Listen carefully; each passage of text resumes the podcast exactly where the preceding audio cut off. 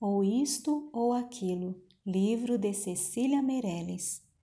Considerada uma das maiores vozes da poesia em língua portuguesa, foi professora, jornalista, cronista, ensaísta e autora de literatura infantil. Com o livro Isto ou Aquilo, ganhou o prêmio de melhor livro infantil.